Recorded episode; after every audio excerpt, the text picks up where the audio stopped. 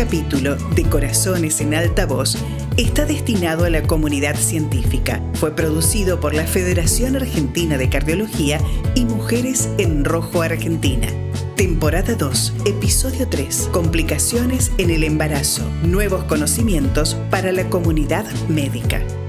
Sabemos que entre el 5 al 20% de los embarazos pueden tener complicaciones.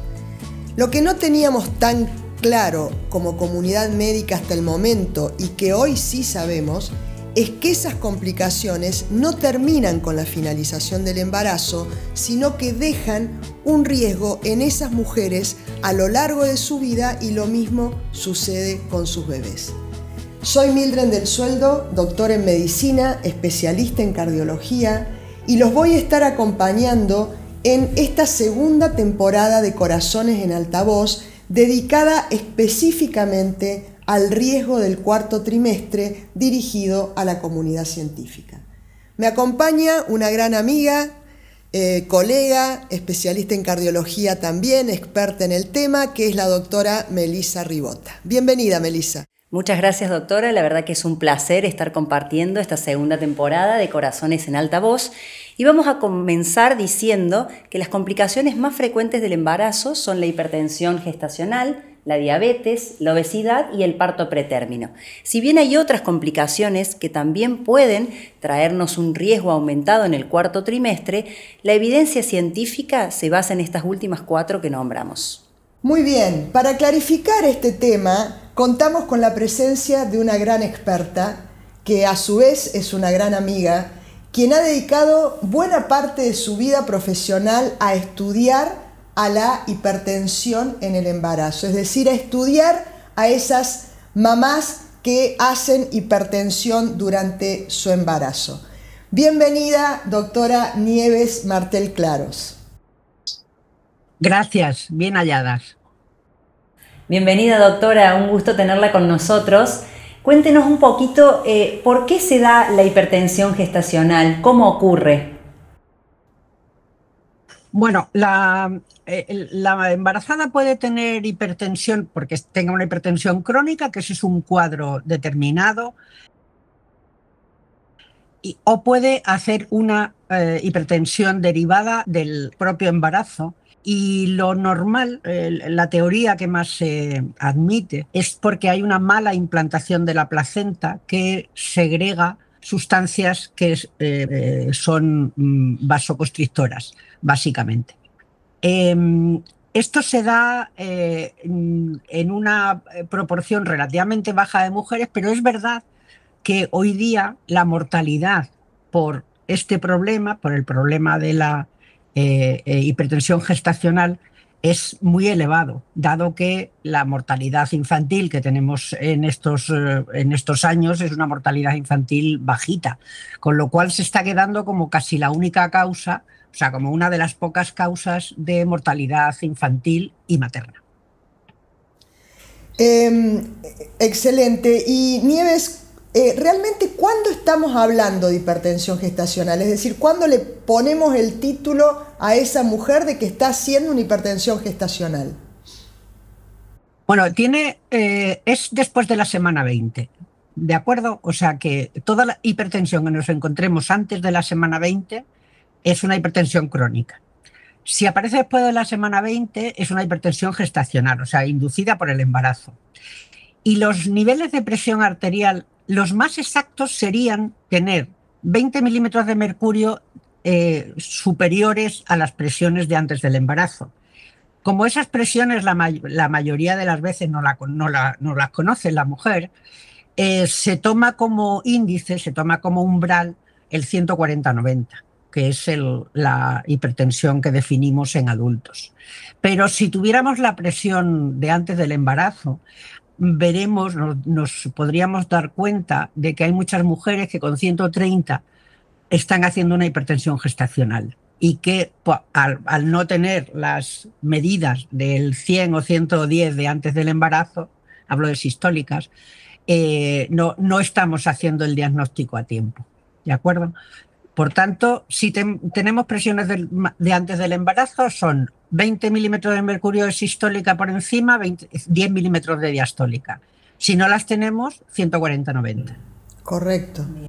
Por lo tanto, doctora, no es lo mismo una mujer hipertensa que se embaraza que una embarazada que desarrolla una hipertensión, ¿verdad?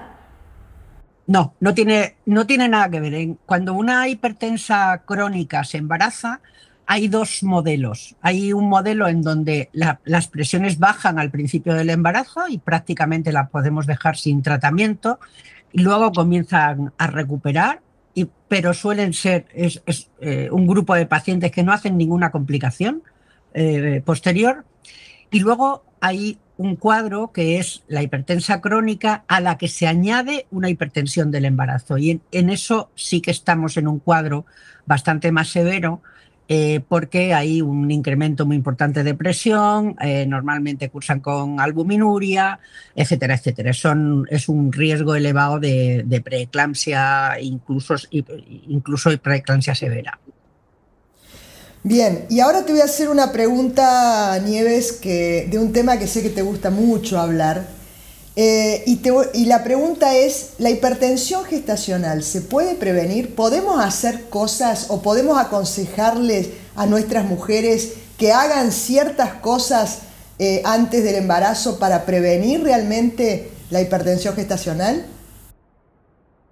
Bueno, yo creo que antes del embarazo uno puede hacer bastantes cosas. Lo primero, eh, medirse todos los niveles de hierro, de matíes, de proteínas en sangre, que es muy importante, eh, la vitamina D, de todos el resto de las vitaminas fólico y B12, y prepararse con, eh, a, tener niveles normales antes de embarazarse. Eso es importante, porque esos son factores que si están presentes pueden desencadenar, pueden ayudar a que se desencadene la hipertensión gestacional.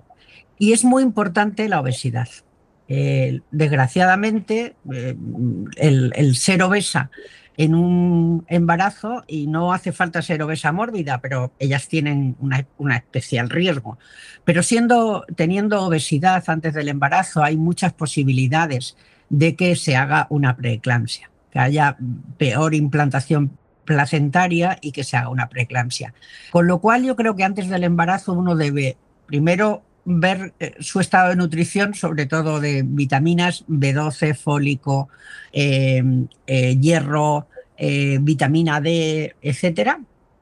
Intentar estar lo más, lo, más delgada posible, es decir, perder un, poco de peso si uno está en sobrepeso y tener una buena alimentación previa respecto a niveles, cantidades de proteínas y, y, reduciendo un poquito carbohidratos es una preparación que probablemente haga que eh, haya menos, eh, menos preeclampsia. No está muy demostrado, pero lo que sí está demostrado es que todos estos factores son factores que influyen después en la subida de presión arterial.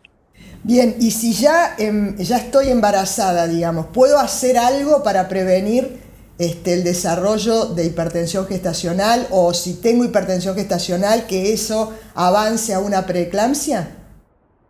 Sí. Se pueden hacer cosas, se pueden hacer cosas, eh, sobre todo, vuelvo a insistir, mm, eh, manteniendo los niveles de albúmina en sangre, que es muy importante. La albúmina, cuando baja, ya sea por mala ingesta o ya sea porque la, la embarazada la está perdiendo, se deben restituir esos niveles para evitar que haya escape de fluido desde las arterias al espacio intersticial y que eh, tengamos una mala lectura de isquemia por el riñón y que eso active el sistema renina-angiotensina y suba la presión arterial.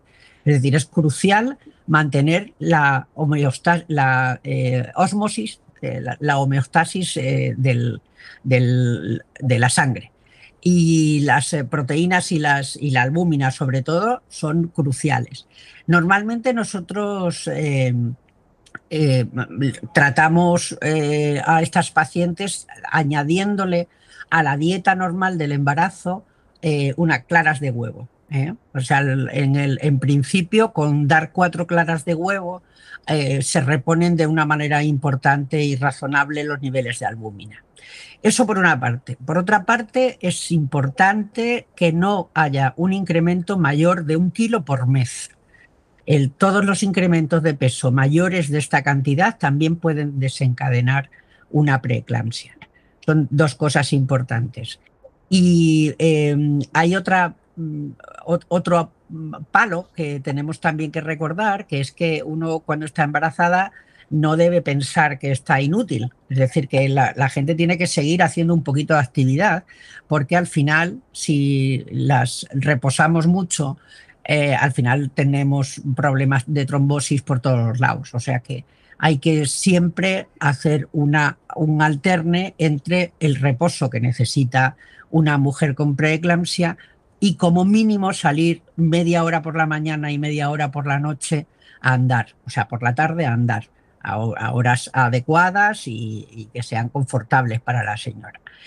Y luego es importante también entender que el niño normalmente con una preeclampsia el niño crece menos, tiene un déficit de crecimiento y que el reposo sí que está indicado para que eh, haya un crecimiento del niño y eso está demostrado. Por tanto, lo que nosotros recomendamos son ocho horas en la cama por la noche, preferiblemente del lado izquierdo. En la cama quiere decir que si está dormida bien y si no también, me da igual que, esté dormida que no, que se levanten por la mañana y hagan un rato de vida normal, eh, aseándose, desayunando, etcétera, etcétera, que salgan a dar una vuelta de media hora, que vuelvan a casa y que estén dos horas tumbadas del lado izquierdo. Luego seguir con la vida normal y hacer exactamente lo mismo por la tarde. Media hora de ir a andar y eh, dos horas de tumbarse. Entonces, con, 12 horas habitualmente eh, suele mm, bajar los edemas de la paciente y suele eh, arrancar un poquito el crecimiento del, niño, pues, o al, menos dejar de, de estar parado o de estar, o de estar regresando. ¿De acuerdo? Realmente estas cosas son de ella, o sea, es el sello Martel esto. Porque en general no está escrito ni en los papers ni en los libros, pero creo que se basan en este, la tremenda experiencia que tenés. Yo he tenido la posibilidad de estar en el centro de la doctora Martel en, en el San Carlos en Madrid. Realmente es increíble todo lo que hacen, la cantidad de embarazadas que ven. Y creo que, ¿qué te parecen en estos últimos minutitos? Si le hacemos algunas preguntitas sobre el tratamiento de la hipertensión. Me parece bárbaro. Muchas gracias, doctora. Clarísimo. Su experiencia es admirable realmente y me parece bárbaro, Mildred, que, hablemos un poquito sobre el tratamiento. Sí. Bueno, yo eh, quería comentaros que nosotros somos la, unidad de, alto riesgo de embarazo, eh, la unidad de hipertensión que hace embarazo de alto riesgo más antiguas de, todo el país. Llevamos 35 años eh, trabajando en un programa conjunto con los, con los eh, tocólogos del, hospital y nos entendemos muy bien y la verdad es que eh, Mili lo ha podido comprobar, tenemos una, una larga experiencia con ellos, ellos confían totalmente en nosotros y nosotros totalmente en ellos. O sea que eso quería dejarlo claro. Luego, respecto al tratamiento, bueno, esto es un poquito más difícil.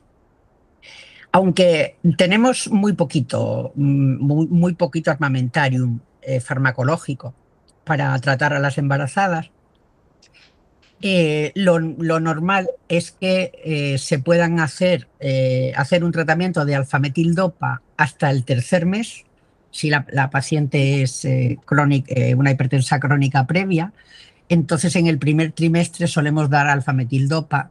Mm, en realidad, eh, es, de, los, de los fármacos que más allá han ido en los seguimientos de los niños. Hay un estudio de 10 años de seguimiento y, se ha visto que era absolutamente seguro. Con lo cual, en el primer trimestre, si hay que dar medicación, nosotros nos inclinamos por, por dar alfametildopa pero no es eh, en exclusiva. Podemos también, también dar el Trandate, que es una, em, eh, un alfa beta bloqueante antiguo y que, y que se utiliza también con mucha seguridad. Pero yo quería comentar unas, unas eh, cositas personales para que se note que estoy aquí. Es muy importante que nunca arranquemos con dosis altas porque si hacemos una bajada de flujo al feto podemos eh, producirle un efecto nocivo. ¿De acuerdo? Entonces hay que empezar siempre con dosis Corazones en alta voz, y subir, aunque sea una vez a la semana, original de la Federación Argentina de Cardiología y Mujeres en Rojo Argentina, con la, presión alcanzada. Que cuenta con el apoyo de Bayer, Aspirinetas y Laboratorios eh, Roche. Me refiero, voy a dar ejemplos. Si nosotros tenemos alfa-metildopa, por ejemplo, yo eh, normalmente eh, de 250 y de 500, yo empezaría con un cuarto cada 12 horas de 250. Y luego iríamos elevando hasta el momento en el que nos pareciera que está controlada o, si necesita una segunda medicación, añadir el alfabeta bloqueante, el betalol, y eh, añadirlo a, a dosis de un cuarto cada 8 horas y luego ir ajustando. Esa es, creo que es eh, una recomendación que se debe tener en la cabeza porque es posible que en algún momento, si nos pasamos de dosis, podamos hacer una, una bajada de flujo en el feto. Pero es muy importante recordar que las embarazadas tienen mucha hipertensión de bata blanca. Con lo cual, antes de empezar el tratamiento, o les ponemos un mapa de, de presión arterial o les enseñamos a hacer un autorregistro en su casa y confirmamos que podemos empezar con el tratamiento. Doctora, y muy, muy claro esto que dice y muy importante con respecto al flujo y demás, eh, ¿qué, eh, ¿qué valor mínimo se tiene en cuenta para bajar dosis de tratamiento o suspender o digamos qué, qué valor mínimo de tensión? Normalmente 60 eh, de diastólica es una cantidad en la que siempre nos debemos parar y debemos procurar que esté un poquito por encima. La que manda eh, normalmente es la diastólica. Y luego la sintomatología de la paciente. Si ella dice que con 115, 65 se marea, pues hay que soltar un poco y bajar un poquito la medicación porque muchas veces nos enfrentamos, como decimos, a pacientes con hipertensión crónica que están acostumbradas a llevar unas presiones de 120-80, 120-70 y si se las bajamos a 110-65, pues, pues pueden aparecer con algún tipo de astenia o alguna cosa de estas. Entonces, mm, la sintomatología de la paciente cuenta mucho, porque también podemos habernos equivocado y tener una hipertensión de bata blanca y haber iniciado tratamiento sin, sin deber. O sea que el, parecer y el sentirse de la paciente es importantísimo y cuando lleguemos a alrededor de 60 diastólica hay que reducir el tratamiento. Está bien. Eh, Nieves, em, es, importante esto que, vos nos dices eh, con respecto al alfa-metildopa, ¿no? Porque pareciera que las últimas guías eh, ponen como este, primero el labetalol, después la nifedipina y es como que el alfa-metildopa queda en el olvido y yo creo que es la droga más probada en el embarazo, tal como vos decís. Em, entonces, bueno, eh, una, esa pregunta y otra, este, el uso de los bloqueantes cálcicos en la experiencia de, ustedes, qué drogas disponen en España. Acá, por ejemplo, tenemos amlodipina disponible, nifedipina es muy difícil de conseguir. Este, contanos un poquito de eso. Vale. No, yo eh, insisto en que no, no es que esté contraindicado el abetalol en, el primer trimestre, pero que la eh, experiencia demuestra que, a, muy largo plazo los niños están muy bien con, cuando han recibido, recibido alfametildopa. El único problema del alfametildopa es que eh, si subimos mucho la dosis puede retener un poquito de sodio. Y eso es verdad que, ocurre, pero como estamos hablando de un primer trimestre, normalmente no, no da lugar a que ocurra eso. O eh, otro efecto secundario del alfa-metildopa es la acantosis nigrans, que sí que es verdad que da un, un poco, no es, no es incómoda, pero es fea para la paciente. Eh, eso por una parte. Y, pero mm, por otra, eh, nosotros estamos utilizando como segundo o tercer fármaco, porque la alfametildopa sí que a veces la quitamos al pasar de trimestre, la cambiamos por la de talol, ¿de acuerdo? Y como segundo fármaco utilizamos el calcioantagonista. Normalmente aquí utilizamos nifedipino retar, que es un nifedipino de, de 20 miligramos que se da dos veces al día. Y que podemos partir la pastilla. De, manera que podamos dar, empezar con dosis bajitas y ir, ir eh, eh, titulando. Eh, por eso es por lo que usamos más la nifedipina retal, por el, manejo de la titulación. Pero mm, si está claro que hay que bajar la presión más, pues se puede usar alodipino. Pero sabiendo que alodipino vamos directamente a 5 miligramos, ¿eh? que, es, que ese es el, el, pequeño problema, que tampoco es mucho si las presiones lo piden. Perfecto. Bueno, eh, Nieves, eh, doctora Martel, la verdad que ha sido eh, un placer escucharte como siempre. lo que dice de su servicio es cierto.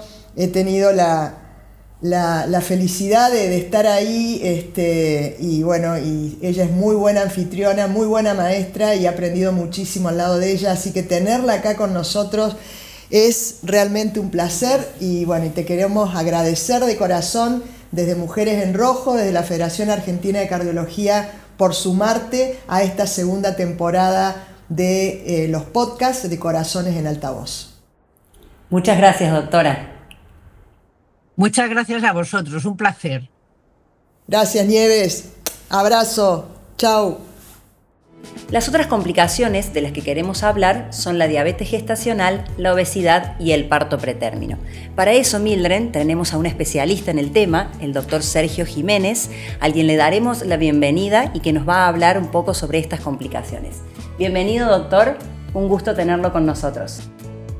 No, el gusto es mío. Muchas gracias por la invitación. Muchas gracias al Comité de la Mujer, de Enfermedad Cardiovascular de la Mujer y a la FAC por darnos esta oportunidad compartir con ustedes estos temas que son tan, por lo menos, apasionantes, ¿no? Así es, eh, Sergio, eh, el doctor Jiménez es un gran amigo, ha sido presidente del Comité de Enfermedades Cardiovasculares en la Mujer, así que viene eh, con nosotros acompañándonos desde hace mucho tiempo. La primera pregunta que queremos hacerte, Sergio, es que nos cuentes qué es el parto pretérmino y cómo afecta el riesgo cardiovascular futuro de las mamás y sus bebés. Bien, bueno, como, como bien ustedes saben, el plato pretérmino es aquel que se produce antes de lo esperado en un nacimiento, ¿no? Y generalmente es el periodo en el que nace un niño vivo entre las 22 y el comienzo de las 37 semanas. Por, definición se dice las 36,6 semanas de gestación. La prematurez, casualmente, es la principal causa de mortalidad neonatal contribuyó, por ejemplo, en Argentina por allá por el 2013 al 52% de la mortalidad de los menores de un año. Fíjense usted lo importante de este tema. Y a largo plazo, también en estos chicos, en los que sobrevivieron, produjo eh, complicaciones eh, severas. De algunas vamos a charlar en el, resto de la charla. El parto pretérmino específicamente se ha asociado con un incremento del riesgo materno de padecer desórdenes metabólicos, o sea que no solamente sufre el, producto de la gestación, sino la madre gestante, también le, le promueve mayor riesgo de desarrollar diabetes e hipertensión arterial con la evolución y actualmente es uno de los factores de riesgo no convencionales a considerar en la mujer en edad fértil, ¿no? Un factor de riesgo propio de la mujer. Hay registros internacionales que nos mostraron que las mujeres con parto pretérmino tuvieron mayor probabilidades de ubicarse en los extremos eh, de la vida fértil, o sea, que se dio más parto pretérmino en aquellas mujeres jóvenes como en aquellas mujeres añosas que se quedaron embarazadas, también aquellas que tenían, fíjense qué importante este, bajo nivel educativo, desempleo, tabaquismo, un índice corporal eh, elevado y también desórdenes hipertensivos y o diabetes.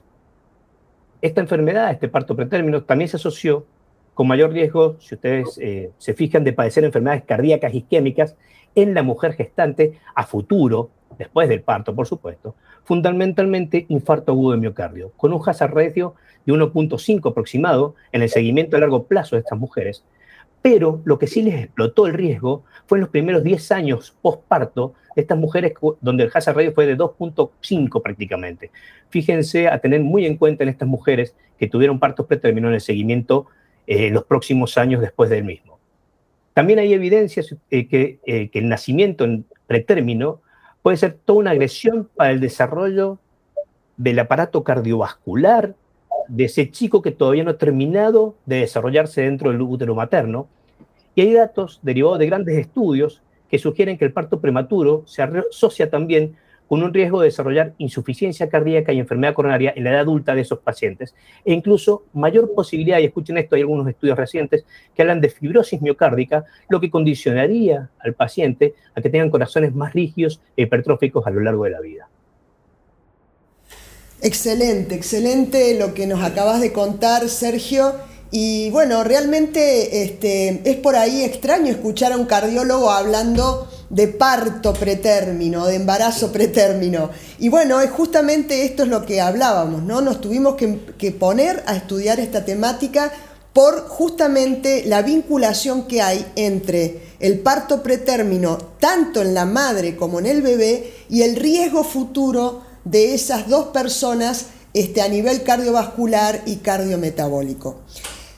Em, vamos a pasar eh, a otro tema y te voy a preguntar, vos sos experto en esta temática, sé que lo venís estudiando desde hace bastante tiempo, ¿por qué la obesidad es un factor de riesgo en el embarazo?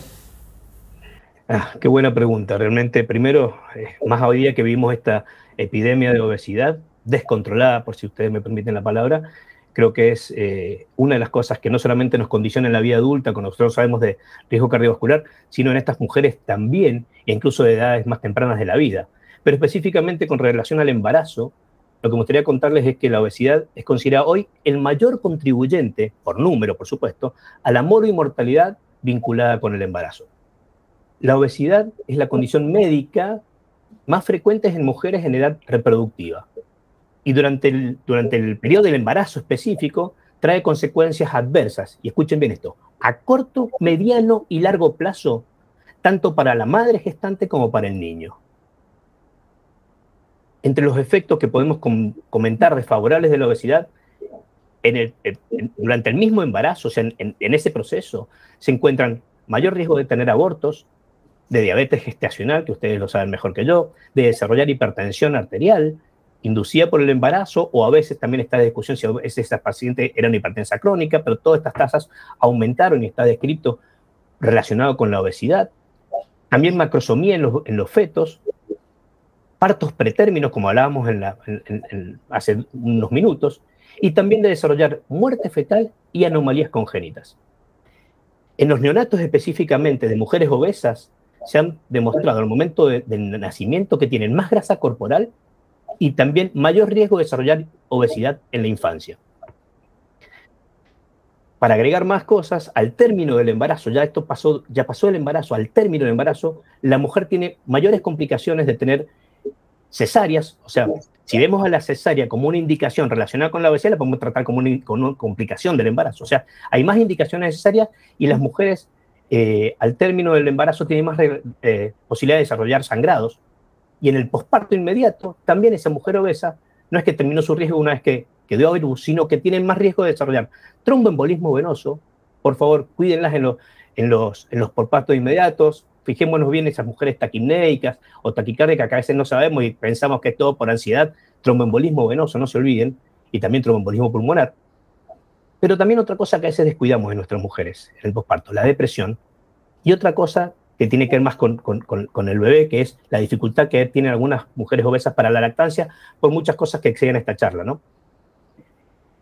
¿Por qué se produce esto? Y creo que es lo que, lo que atraviesa estas enfermedades metabólicas y que tenía, por eso están tan relacionadas esto y lo que sigamos hablando seguramente, es que la obesidad ustedes saben que es una inflamación crónica de bajo grado, lo que algunos llaman metainflamación, y que generalmente tiene que ver con, la adiposidad visceral y con, el exceso de, grasa visceral, ¿no? Este proceso inflamatorio, el tejido adiposo es, digamos, el, responsable del proceso, pero la placenta también en la embarazada segrega citoquinas proinflamatorias. O sea que tenemos dos órganos segregando citoquinas probablemente. La placenta, pero sobre todo el tejido adiposo con sus citoquinas normales y las adipocitoquinas. A largo plazo se van a asociar con trastornos metabólicos, ya lo vamos viendo, esto es una enfermedad a largo plazo y las enfermedades de las madres y sus descendientes se hacen ostensibles con el desarrollo de la vida. Un estudio sueco, por contarles algo, encontró que, pero no solamente el estudio sueco, en varias series se ha repetido esto, que las mujeres con exceso de peso al comienzo del embarazo, o sea, la mujer que se queda embarazada y estaba obesa, presentaron mayor riesgo de desarrollar diabetes, enfermedad cardíaca, enfermedades endocrinas, y otras eh, morbilidades relacionadas con el problema del peso, que a veces son también problemas mecánicos, no solamente metabólicos.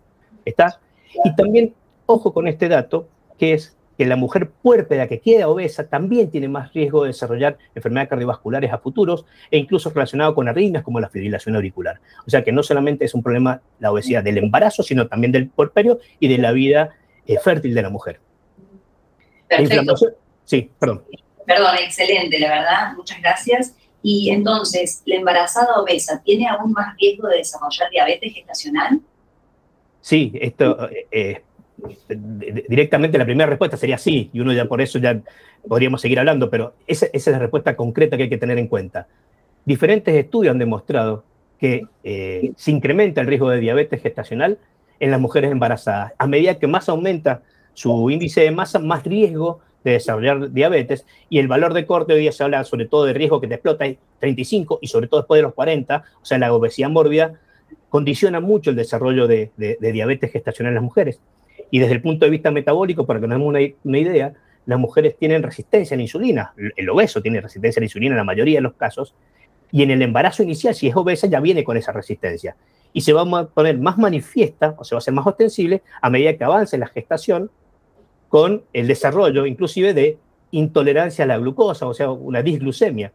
Y el embarazo es una condición de estrés específico que actúa sobre el metabolismo de los carbohidratos, o sea que es el cóctel explosivo necesario para que se desarrolle la, la, diabetes gestacional en mujeres obesas, ¿no?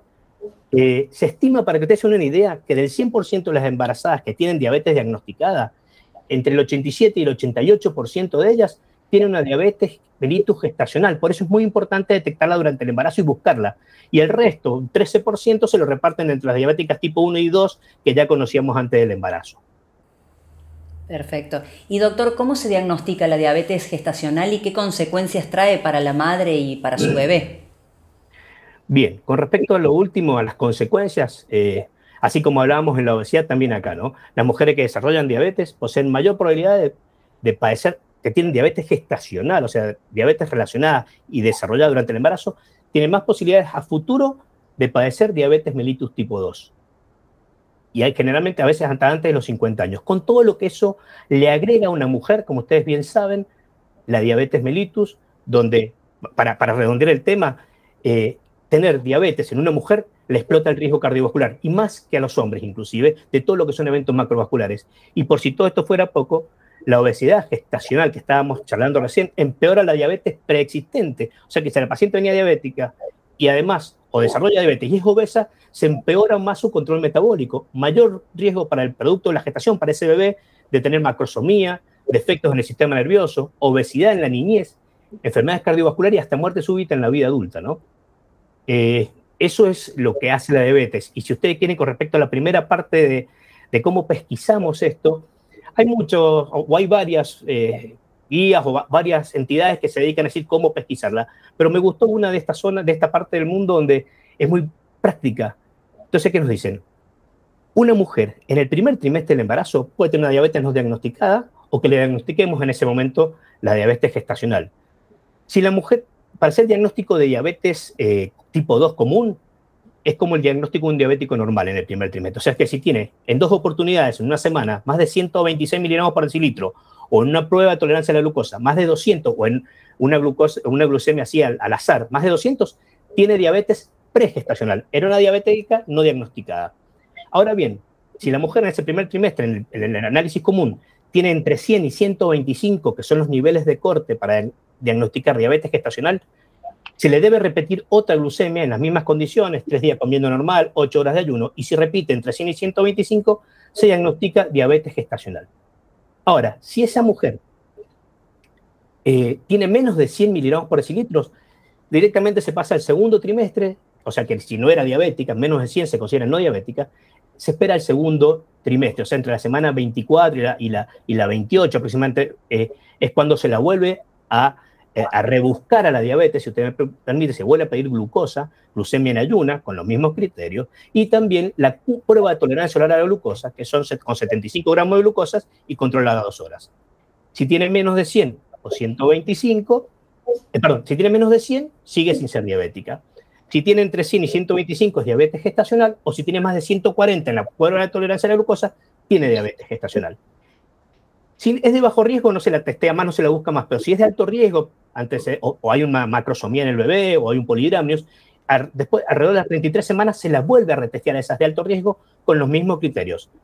Ayuna menos de 100, y si tiene entre 100 y 125 de ayunas se considera que tiene, puede tener una diabetes gestacional o bien con la prueba de tolerancia a la glucosa más de 140. O sea que son, parecido a lo que testemos los pacientes, lo que cambia son los valores de corte y en qué semana hacerlo. Espero haber sido claro con eso, ¿no? Y que las diapos a, a mostrarlo. Muchas gracias, Sergio. La verdad que clarísimo tus recomendaciones, esta forma práctica de diagnosticar la diabetes eh, gestacional. Eh, muchas gracias por habernos acompañado. Eh, no, no. Gracias a ustedes y espero que podamos seguir difundiendo todo esto porque son cosas de todos los días y si no las pensamos no las vamos a encontrar, ¿no? Así es. Muchas gracias, doctor. Bien, hasta luego, un gusto. Gracias a ustedes, gracias a ustedes. Para cerrar este episodio, nos quedemos con que lo primero que debemos hacer como comunidad científica es poner enfáticamente este tema en agenda. El embarazo es un momento distinto y particular en la vida de una mujer, en la vida de una familia como vos eh, lo estás viviendo en este momento, un momento mágico realmente. Entonces es muy importante conocer cuáles son las complicaciones más frecuentes y qué podemos hacer para evitarlas y tratarlas. También, Mili, es muy importante que conozcamos que la historia de estas mujeres y de sus bebés no termina con el parto, sino que el riesgo cardiovascular y metabólico queda muy aumentado para el resto de la vida. Por eso los invitamos a escuchar el siguiente episodio. Esto fue Corazones en Alta Voz, un contenido original de la Federación Argentina de Cardiología y Mujeres en Rojo Argentina, que cuenta con el apoyo de Bayer aspirinetas y Laboratorios Roche.